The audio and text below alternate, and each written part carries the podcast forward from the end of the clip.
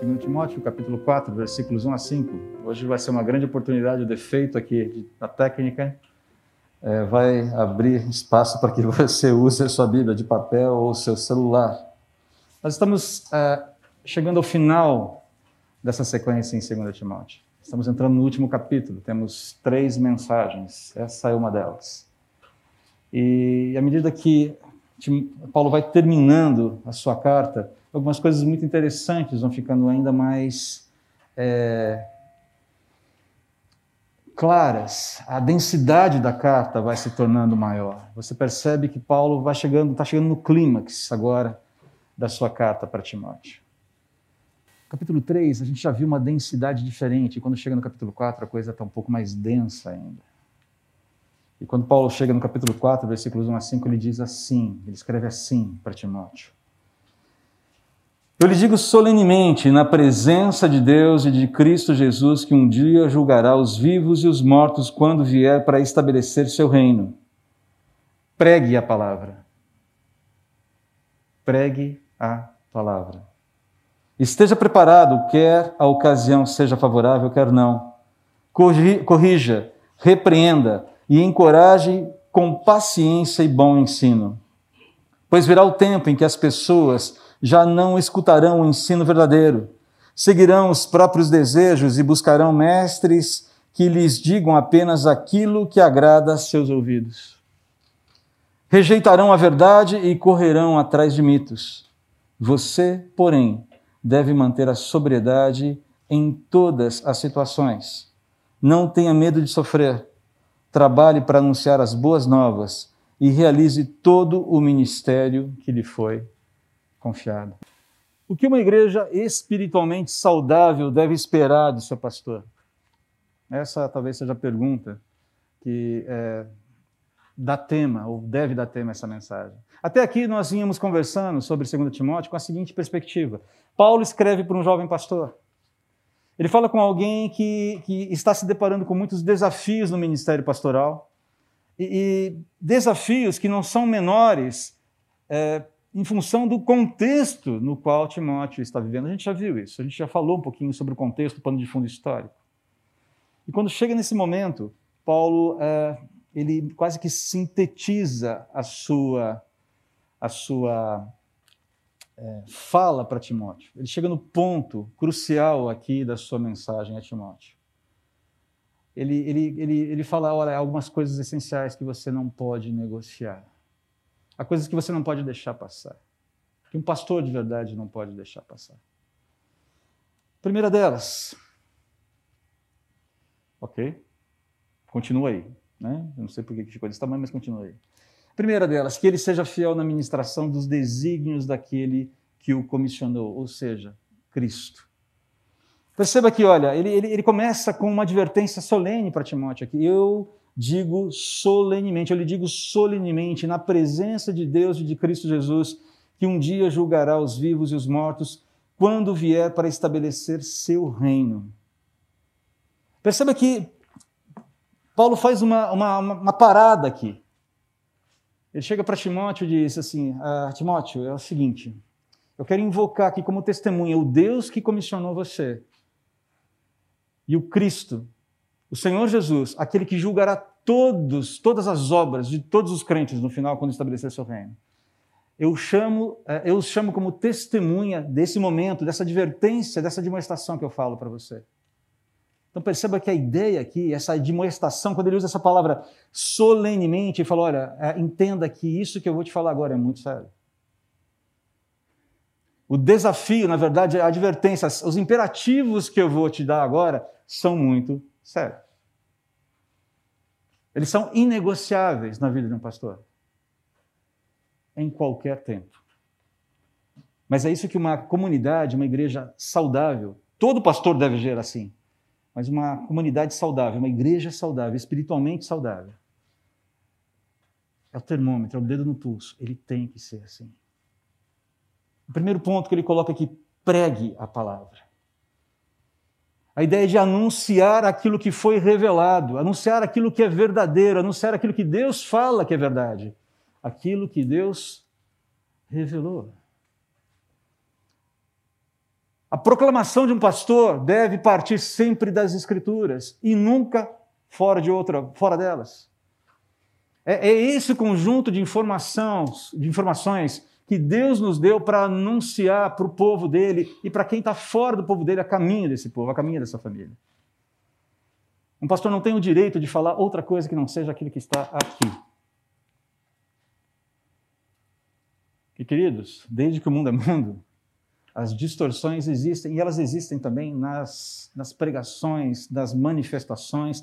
Existe a ideia de que se a Bíblia não atende às minhas demandas, eu ressignifico as Escrituras, eu reescrevo as Escrituras, eu atualizo as Escrituras, mas eu não me comprometo com ela, eu não me submeto a ela. É uma resistência que está lá desde o Éden. Quando pare para pensar, a, a, palavra de Deus para Adão e para Eva, a gente sempre volta nesse exemplo porque ele é, ele é fundamental para a gente.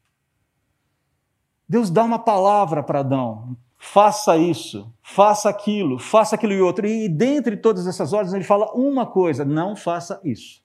Perceba, há uma série de ordens positivas e propositivas de Deus para Adão. Apenas uma negativa. Uma ordem negativa. Isso é palavra de Deus anunciada. Isso é palavra de Deus revelada para a sua criação.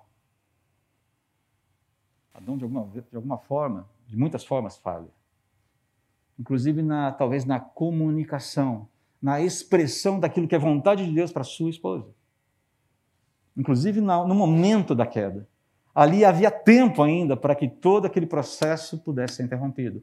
O Senhor diz: mas o que fica latente ali é aquela distorção. Foi isso mesmo que Deus disse, Eva? Certamente não é bem assim. Ressignificação, atualização, distorção. Existe essa demanda hoje dentro da sociedade. Sempre existiu desde que a queda aconteceu. Mas essa demanda está aí e a gente luta contra isso. O dever de um pastor é lutar contra essa demanda cada vez maior de uma adulteração da palavra. Prega a palavra. Esse é o primeiro compromisso que uma igreja deve esperar de um pastor. Uma igreja saudável deve esperar de um pastor. Mas ele continua: esteja preparado, quer a ocasião seja favorável, quer não. E aqui existe muita confusão sobre esse ensino, porque, olha, você tem que fazer o tempo todo, não importa quão inconveniente você seja. Não, não significa isso. Paulo não está falando para Timóteo ser uma pessoa inconveniente com quem quer que seja. Ele fala: olha, quer seja conveniente para você ou não. E isso traz uma profusão de ensinamentos. Porque muitas vezes, queridos, abrir a palavra e pregar a palavra hoje em dia é sinônimo de vou ter problemas com isso. Hoje eu conversava com o Valmir um pouquinho antes do culto. E ele falava assim: André, eu fico pensando no desafio que é hoje em dia ser um pastor. E como é difícil equilibrar ter que falar a verdade de Deus e não ficar pisando em calos alheios. Eu falei, rapaz, você não faz ideia do malabarismo. Um pastor não tem o direito de sonegar a verdade. Isso não significa que ele vai ser agressivo.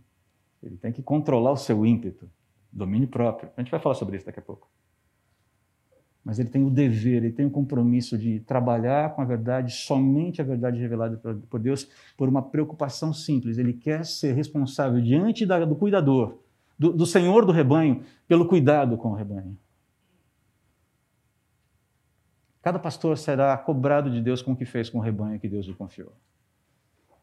Haverão dias em que eu terei que acertar contas com Deus sobre a vida de cada um de vocês. E na lista, pregou a palavra? pregou a palavra?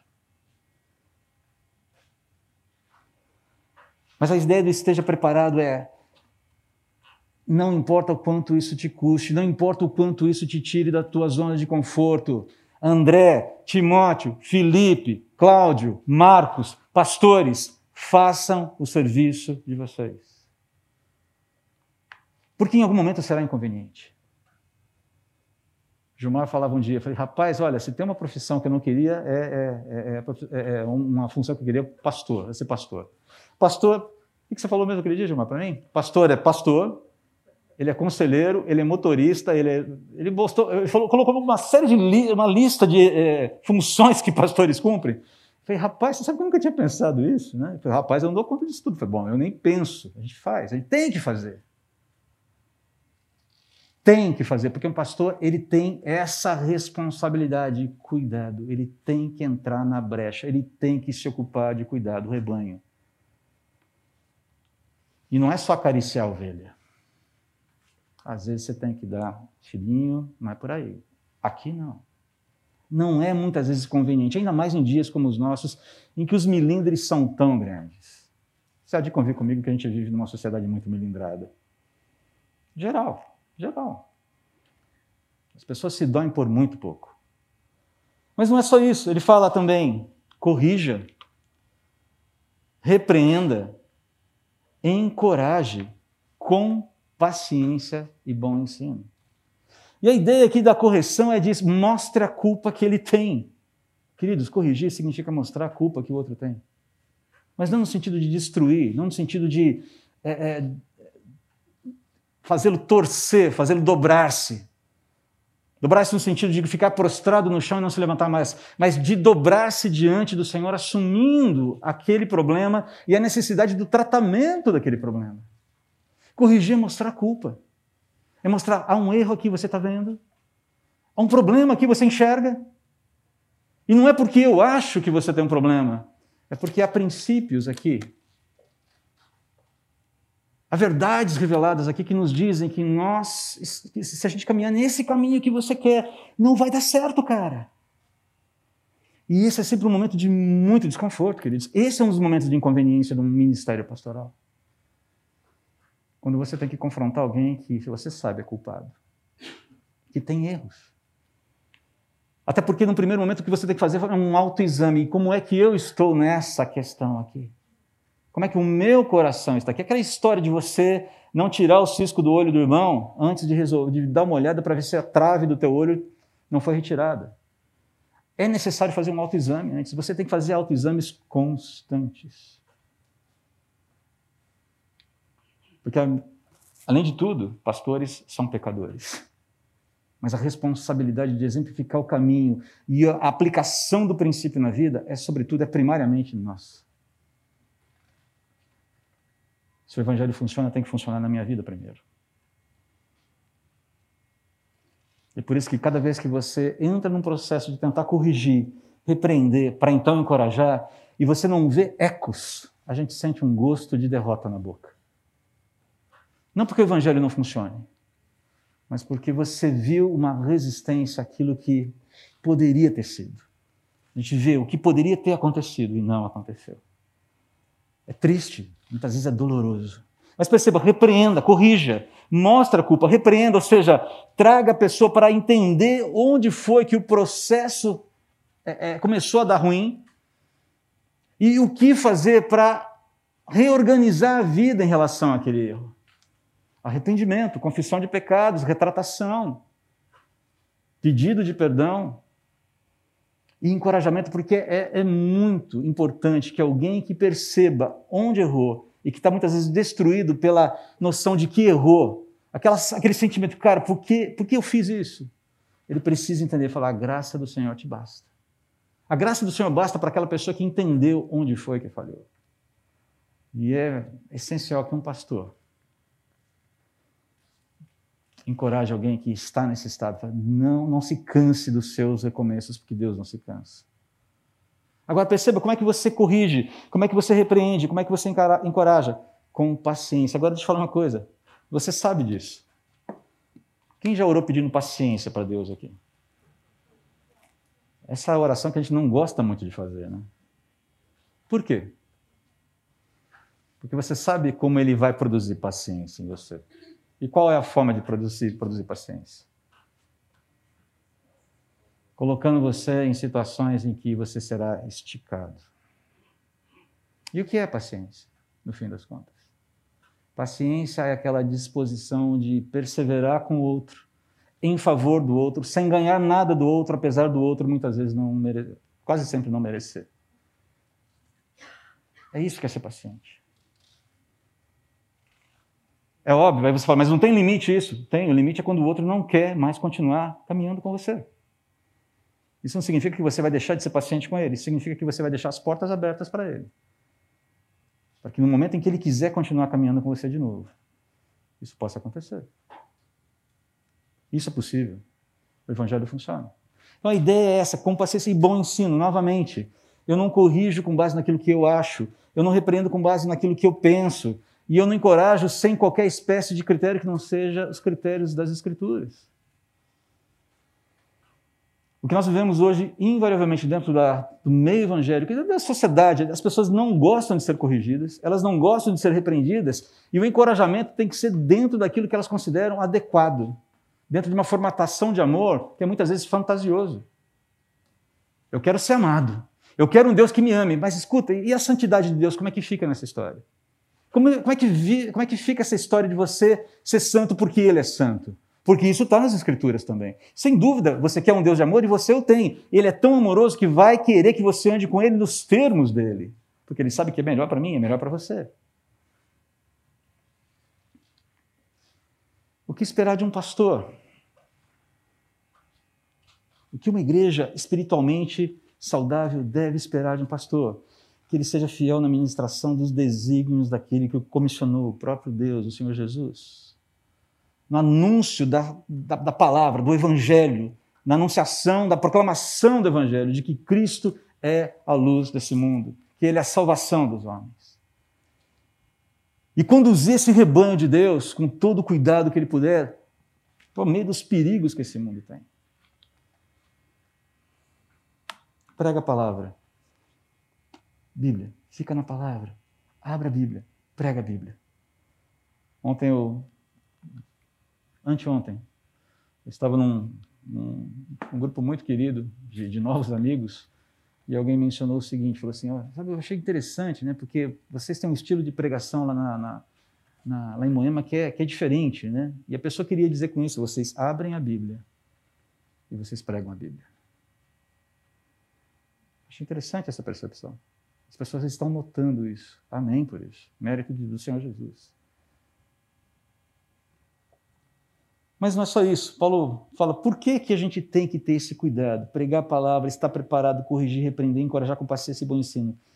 Porque vai ter um tempo, e esse tempo, eu creio, já chegou, e se você tem alguma dúvida sobre isso, é, ouça a pregação do pastor Cláudio Duarte, logo no início do capítulo 3 de 2 Timóteo. Ele fala exatamente isso. Paulo, que na verdade está recuperando um pouco aquilo que ele já falou ali em 2 Timóteo, no capítulo 3. Pois virá o tempo em que as pessoas já não escutarão o ensino verdadeiro. Haverá uma refratariedade àquilo que está revelado aqui. Por quê? Porque a palavra de Deus confronta. Porque a palavra de Deus lança luz em áreas da minha vida que eu não quero ver e eventualmente não quero tratar. E ele não está falando só de gente de fora do círculo cristão. Ele está falando de gente que está andando, diz que está andando com Jesus. Haverá um momento em que as pessoas não querão ser confrontadas com a verdade. E é por isso que você tem muitas vezes esses movimentos de afastamento da comunhão. Não que todo afastamento de comunhão seja fruto disso. Mas sempre que você tem essa dificuldade de lidar com a verdade na nossa vida, as pessoas se afastam. Porque a luz incomoda. Ela lança, ela fala, ela deixa claro o que está ali e o que precisa ser feito. E muitas vezes a resistência no coração é muito grande. Ele falou: olha, haverá um tempo em que as pessoas não escutarão isso no verdadeiro. Olha, agora, não fica disso, não fica numa neutralidade. Ao contrário, o ao contrário não está aqui, mas é uma contraposição. Ele fala: seguirão os próprios desejos e buscarão mestres que lhes digam apenas aquilo que agrada a seus ouvidos. Ora, por favor, a gente está cansado de ver isso aqui dentro da sociedade. É a teologia da prosperidade, é, é, é, são as promessas de curas milagrosas que, não, que muitas vezes não se efetivam. Não é que as curas milagrosas não possam acontecer. Fala-se muito sobre Deus, fala-se muito sobre o poder de Deus, fala-se muito de andar com Deus e ser vitorioso em Deus, mas pouco se fala com identificar-se com os sofrimentos de Cristo. Esse é o verdadeiro Evangelho. O que significa, no fim das contas, ser vitorioso em Deus? Diz para mim. Alguém pode me explicar isso? Ontem, no PG do, do Crise da Alessandra, uma pergunta muito interessante foi feita por uma menina de 9 anos. O que é ser evangélico? Olha que pergunta teológica. Boa, das boas. Uau! E aí, se alguém chega para você e pergunta o que é ser evangélico, o que você responderia? É ser identificado com Cristo, viver com Cristo e anunciar Cristo. Basicamente é isso que significa ser evangélico. Evangélico é alguém que aderiu ao Evangelho, ao pacote todo do Evangelho. E não só algumas partes mais interessantes dele, ignorando outras. Gosto muito daquele disco do Vencedores por Cristo, da década de 80, acho tudo ou nada, né? Tudo ou nada pega ou larga de vez. Não tem meio termo, não tem via média com Jesus. Jesus não nos deu essa opção. Aqui já é, já é C.S. Lewis falando no seu livro Cristianismo e Puro e Simples. Ou você pega o pacote completo ou você ignora o pacote completo. Não adianta querer ficar com a melhor parte do, do cardápio, ignorando alguns aspectos mais complicados dele. Agora, essa ideia de você construir, ele fala, seguirão os próprios desejos e buscarão mestres que lhes digam apenas aquilo que lhe agrada aos seus ouvidos. Perceba que não, se, não existe só essa ideia de, um, de alguém que corrompe, é, que, que, que, percebe, que seduz com a distorção, com a mentira, com a, a desconstrução, com a reavaliação, seja lá o que for. Mas existe alguém que tem o desejo consciente de ser corrompido. Ou talvez nem tão consciente. Alguém que vai buscar mestres que falem, que confirmem, que, que autentiquem a sua forma equivocada de viver. Não vou dar exemplos aqui, mas tem igreja para todo tipo e gosto nesse mundo hoje em dia. E que assimila todo tipo, e que a, a, o acolhimento, queridos, deve ser sempre total. Nós devemos acolher qualquer pessoa que chegue aqui em qualquer situação. Se um dia chegar aqui alguém de, de se dizendo com uma orientação sexual atípica daquela que nós cremos ser a correta, nós devemos acolhê-lo sim. Devemos acolhê-lo com todo amor. Devemos acolher alguém que tem uma orientação política diferente da nossa, com todo amor. Devemos eh, acolher aquele cara que saiu do presídio, que tá, não sabe o que fazer da vida, que vem aqui com todo amor. Devemos, precisamos. Essa é, é, faz parte do core do cristianismo, do núcleo do cristianismo. Mas nós não devemos jamais ser coniventes com aquilo que a palavra de Deus. Ok, querido, Deus ama você, mas há questões que precisam de tratamento na sua vida. Temos que andar com a pessoa, entender a sua história, claro. Não é simplesmente chegar com uma série de regras, você tem que mudar aqui, aqui, aqui, aqui. Não, mas à medida que vamos conhecendo, à medida que, à medida que os relacionamentos vão sendo firmados, e vamos entendendo o que está de errado na minha vida e na vida do outro, um desafio outro a partir daquilo que a palavra de Deus fala. Já falei aqui, e tem sido uma alegria para mim andar com alguns jovens casais aqui na igreja. O Gustavo Brito está aqui, estou vendo o Edu e a Dani ali, a Cris e Giana. Os Marcatos também, Felipe Rayana, e até mesmo, acreditem, se quiser, tomem posse da bênção, irmãos, é, é, é David e Bia. O único, o único casal não casado do grupo, mas já está participando. Vamos ter que começar cedo esse negócio. E ali o que a gente percebe nas nossas conversas, a partir daquilo que os princípios de Deus vai revelando, é o quanto Deus precisa trabalhar, retrabalhar nós homens a nossa masculinidade. Quantas coisas que nós já compartilhamos que são desafios nossos. Quantas coisas que as nossas esposas já compartilharam que são desafios seus. E como Deus tem feito esse grupo crescer, onde cada um, cara, eu me identifico com a sua luta, eu me identifico com o seu problema. O princípio é esse: vamos andar junto, vamos resolver essa questão diante de Deus juntos. Vamos nos fortalecer. O evangelho funciona. Mas eu preciso sempre entender que, eu, é, é, talvez uma das coisas mais interessantes do Evangelho é a gente entender que nós não precisamos andar sozinhos. Não devemos andar sozinhos. Que a minha luta é, é muito parecida com a luta do meu irmão. E que nós podemos, com essa troca, onde eu, eu abro, eu, eu, abro as minhas fragilidades, onde eu, onde eu abro as minhas inquietações, compartilhar com ele, e ele fala, rapaz, eu tenho a mesma sensação, eu luto com as mesmas questões, talvez um pouco, de forma um pouco diferente, as histórias são diferentes, mas as lutas são, em muitos aspectos, muito parecidas também. A esperança. Mas a esperança do quê para quê? Quando nós falamos de esperança, nós estamos falando do quê? Esperança do o que significa ter esperança? E por que precisamos ter esperança? Senão porque vivemos num mundo caído que nos afeta e a gente precisa lidar com essas questões aqui. Mas perceba que Paulo está falando: olha, essa turma vai rejeitar a verdade, vai correr atrás de mitos, vai correr atrás, atrás de fantasias, é, isso aqui começa a ser é, é desnecessário para eles. Então, você muitas vezes vai misturar, inclusive, você vai fazer uma, um caldo insosso de teologia, misturando aquilo que é palavra revelada com uh, modismo A, modismo B, modismo C, teologia achincalhada X, Y, Z. Você constrói o seu combo espiritual, onde tem um pouquinho de Bíblia, onde tem um pouquinho de revelação de Deus, mas já está adulterado, já era, já foi. Deus não dá muito espaço para a gente ab abrir espaço na nossa vida. Aliás, ele não dá espaço algum para a gente abrir espaço para nada que não venha da boca dele. É isso que o pastor tem que pregar. E ele tem que ter consciência que essa dinâmica aquilo que a gente acabou de falar agora, ela tem que estar presente porque é, há um tempo, e esse tempo já chegou, em que a, a verdade vai ser odiada ainda mais. Mas a, essa necessidade de ter o coração preenchido é tão grande, afinal de contas, o ser humano é um ser religioso. Ele foi criado assim. Ele tem um altar no coração que precisa ser suprido. E ele vai ter que colocar alguma coisa lá. E essa coisa vai ser a representação dos seus mais profundos afetos que ainda não foram tratados e redimidos pelo poder do Evangelho. Ele falou: luta com isso, cara. Tem em mente que isso vai acontecer.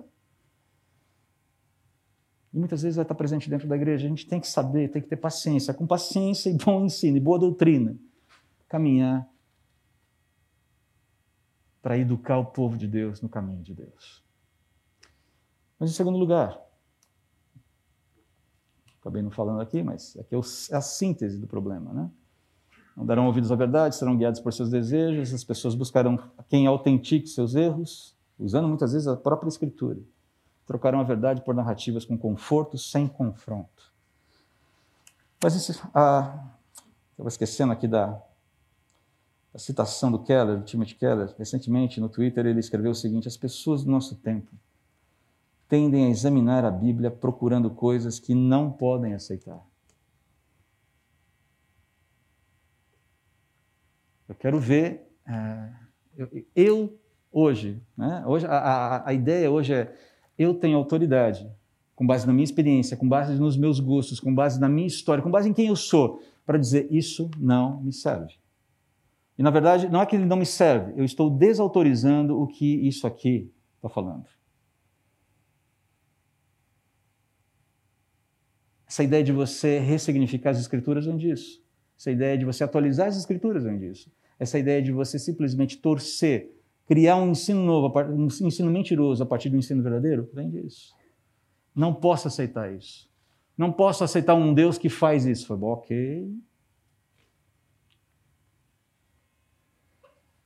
E ele continua, mas nós cristãos devemos permitir que a Bíblia nos examine. Não sou eu que examino a Bíblia para autenticá-la ou não. Eu a examino para que ela me examine para que eu seja examinado e para que os meus caminhos sejam autenticados ou não. E no momento que eles não forem autenticados, que eu humildemente me dobre diante do Senhor e fale: Senhor, aqui não está legal. Me mostra qual é o caminho. Me mostra onde eu estou errando. E se o erro já ficar muito claro, já estiver muito claro, que eu admita, me refugie na graça, peça perdão e siga a vida, mudando fazendo os ajustes necessários, de acordo com os princípios que foram passados. Nós cristãos devemos permitir que a Bíblia nos examine, procurando coisas que Deus não pode aceitar. A doce graça oferecida, então a doce graça oferecida por Ele, a beleza do seu amor terá significado muito maior. Mas em segundo lugar, que Paulo fala aqui para Timóteo, encerrando esse esse texto de hoje. Você, porém, ou seja, sabe essa turma que está buscando mestres que falem segundo as suas coceirinhas nos ouvidos? Você, porém, em contraste àquilo que Paulo acabou de falar, deve manter a sobriedade. Essa ideia de manter-se firme dentro de um parâmetro que já foi dado para você. Não se é, desviar, não se distanciar da palavra revelada, do parâmetro de Deus para a sua vida e a vida dos seus irmãos. Viva com sobriedade, domine-se A ideia é tenha domínio próprio em todas essas questões, sempre sendo regulado pelo aprendizado da palavra que você vai ensinar. E ele fala: tenha sobriedade, tenha domínio próprio em todas as situações, discirna, busque discernir as situações. Sempre atuando com aquilo que Deus está revelando para você. Qual é o caminho que Ele está propondo para você nesse caminho? Propõe, propõe, caminho, qual é o caminho que Ele está propondo para o teu rebanho nesse momento? E aí vem uma das frases que mais me desafiam nas Escrituras. Não tenha medo de sofrer. Um amigo certa vez falou assim, André, o ministério pastoral, se visto só sobre o ângulo, só sobre o horizonte, só sobre o olhar de vantagens desse mundo, vantagens que você pode oferir nesse mundo, é o pior serviço que alguém pode ter. Um pastor semeia para a eternidade. Ele planta para a eternidade. Os frutos estão na eternidade. 1 Pedro capítulo 5 fala sobre isso. Você não semeia para conquistar nada aqui e agora. Você semeia para frente. Enquanto você está semeando, tenha a ideia, esse amigo falando, tenha a ideia de um lavrador. E, e ele usou uma imagem bastante rústica de um lavrador, aquele sujeito que pega o arado. O arado ainda com tração animal, e tem que fazer todo aquele esforço para poder sulcar a terra, para poder preparar a terra, tirando as pedras do caminho, lutando contra a resistência da terra, lutando muitas vezes contra o cansaço do animal, lutando muitas vezes contra o seu próprio cansaço, debaixo de um sol muitas vezes escaldante, para preparar aquela terra. Não desista de arar a terra, não desista de semear a semente, não desista de regar, porque a tempo certo Deus vai dar o resultado dessa plantação. Paulo, lembra? Lembra da mensagem do pastor Simval semana passada? Ele falou sobre isso. Se vai ser a 30 por 1, a 60 por 1, a 100 por 1, Deus sabe e é soberania dele. E, e o lucro que ele vai dar dessa semeadura é, é, desejo dele, é propósito dele, não sou eu que controlo isso. Mas eu tenho que sulcar a terra, eu tenho que arar a terra, eu tenho que tirar as pedras do caminho, eu tenho que semear, eu tenho que irrigar. E contar com a irrigação celeste também, porque só ele que manda a chuva no tempo certo. É isso que um pastor deve fazer. Não tenha medo de sofrer nesse processo de arar a terra, de semear a semente e de irrigar. Não tenha medo de sofrer. Você vai sofrer. O sofrimento é certo, dá trabalho, cansa, é exaustivo, mas lembre-se: o prêmio é eterno. Gente, Nenhum pastor sério que eu conheça se contenta com que palavra abençoada, pastorinho um tapinha nas costas no final do culto. Não é isso que nos. Pastores que vivem com base de tapinha nas costas, dizendo, puxa, que palavra abençoada a sua. Não dura muito tempo no ministério. O que deixa um pastor encantado é quando ele vê vidas sendo transformadas, alcançadas pelo evangelho que ele está sendo, que ele está pregando. Gente aberta, entendendo qual é o propósito. Ainda que muitas vezes resistindo num primeiro momento, mostrando os dentes, eu não entendo, eu não sei. Ok, vamos lá, vamos lá. Mas não desistindo, jamais desistindo, jamais abrindo mão de tentar, de continuar. É isso que torna o coração do pastor, que traz alegria, que traz alento. E ele fala, palavra final de Paulo para Timóteo: trabalhe, opere, gaste a sua vida. Basicamente é essa a ideia: gaste a sua vida para anunciar as boas novas, o evangelho, e realize, ou seja, cumpra, cumpra todo o ministério que lhe foi confiado. Timóteo, você foi chamado, você foi comissionado. Você tem uma missão. Vá até o final com ela. Vá até o final com ela. Vale lembrar que Timóteo está vivendo debaixo de uma situação, de um cenário muito perigoso, em que o medo era uma constante, ou poderia se tornar uma constante onde a própria resistência social era muito grande e oprimia, onde a própria resistência do rebanho também talvez estivesse causando problemas. Ele fala: cumpra o seu ministério. Vá até o final com ele. É isso que uma igreja deve ter esperado do seu pastor. Que ele cumpra cabalmente o seu ministério. Até o dia que Deus falar, ok, agora você vai para outro canto, aqui você já fez o que tinha que fazer, aqui você já cumpriu a sua função, ou até que Deus nos leve para si. Mas ele está falando aqui do ministério, o viver, o chamado ministerial como um todo. Não importa onde você esteja, o que você esteja fazendo. Essa é a questão aqui. Queridos, o que esperar de um pastor? O que essa demônio espera dos seus pastores?